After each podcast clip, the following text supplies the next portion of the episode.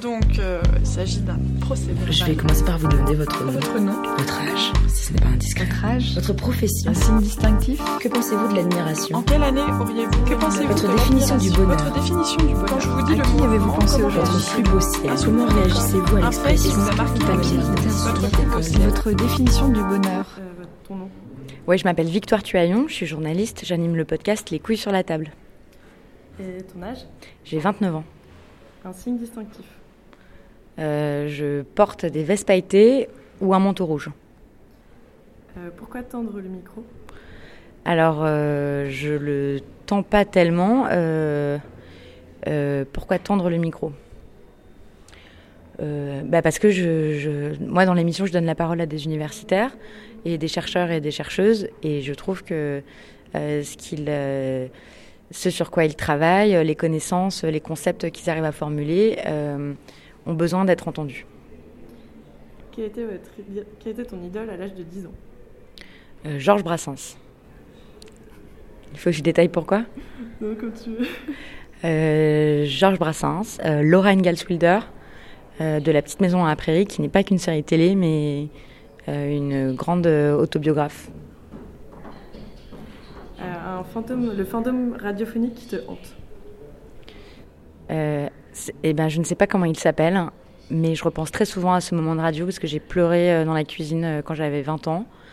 Euh, c'était une émission sur France Inter et c'était un monsieur qui par ailleurs est un grand universitaire spécialiste de je ne sais plus quel sujet, mais il racontait que sa femme était très malade, elle était à l'hôpital et que comme acte d'amour, en fait, il a cuisiné pour elle jusqu'au bout dans sa chambre d'hôpital avec une bouilloire.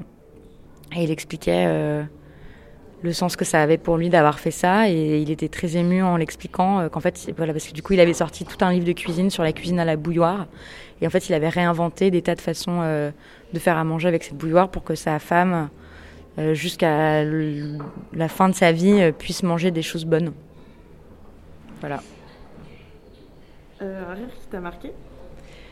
Un rire qui m'a marqué, le rire de la romancière Alice Zénitaire, quand je travaillais euh, à l'émission euh, La Grande Librairie, et elle a un rire euh, spectaculaire et contagieux.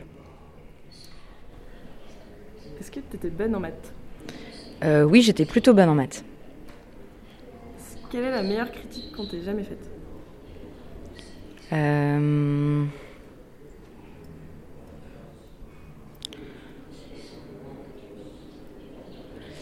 euh, c'est bien d'avoir des facilités, mais euh, c'est pas intéressant. Il faut, il faut pousser jusqu'au bout ses capacités.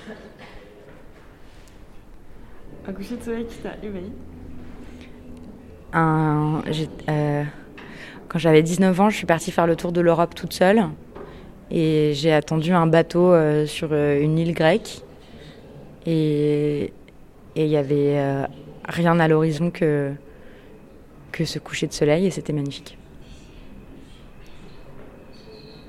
Euh, Ta solution face à la vague populiste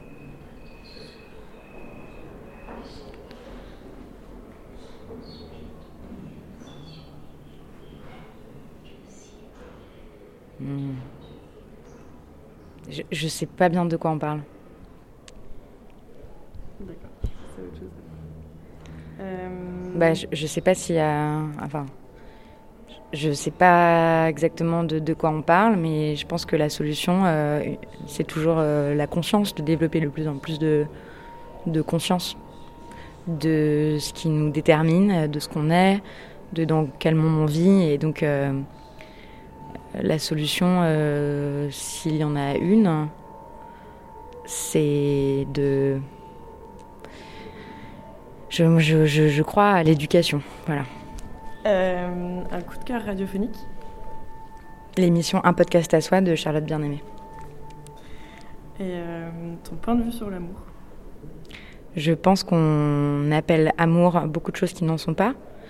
Et je pense qu'on n'appelle pas amour euh, beaucoup de sentiments et d'actions qui en sont. Et je pense que euh, il faut réinventer l'amour et qu'il faut réinventer euh, nos mots pour en parler et pour le décrire et pour pouvoir euh, ressentir euh, plus d'amour. Voilà.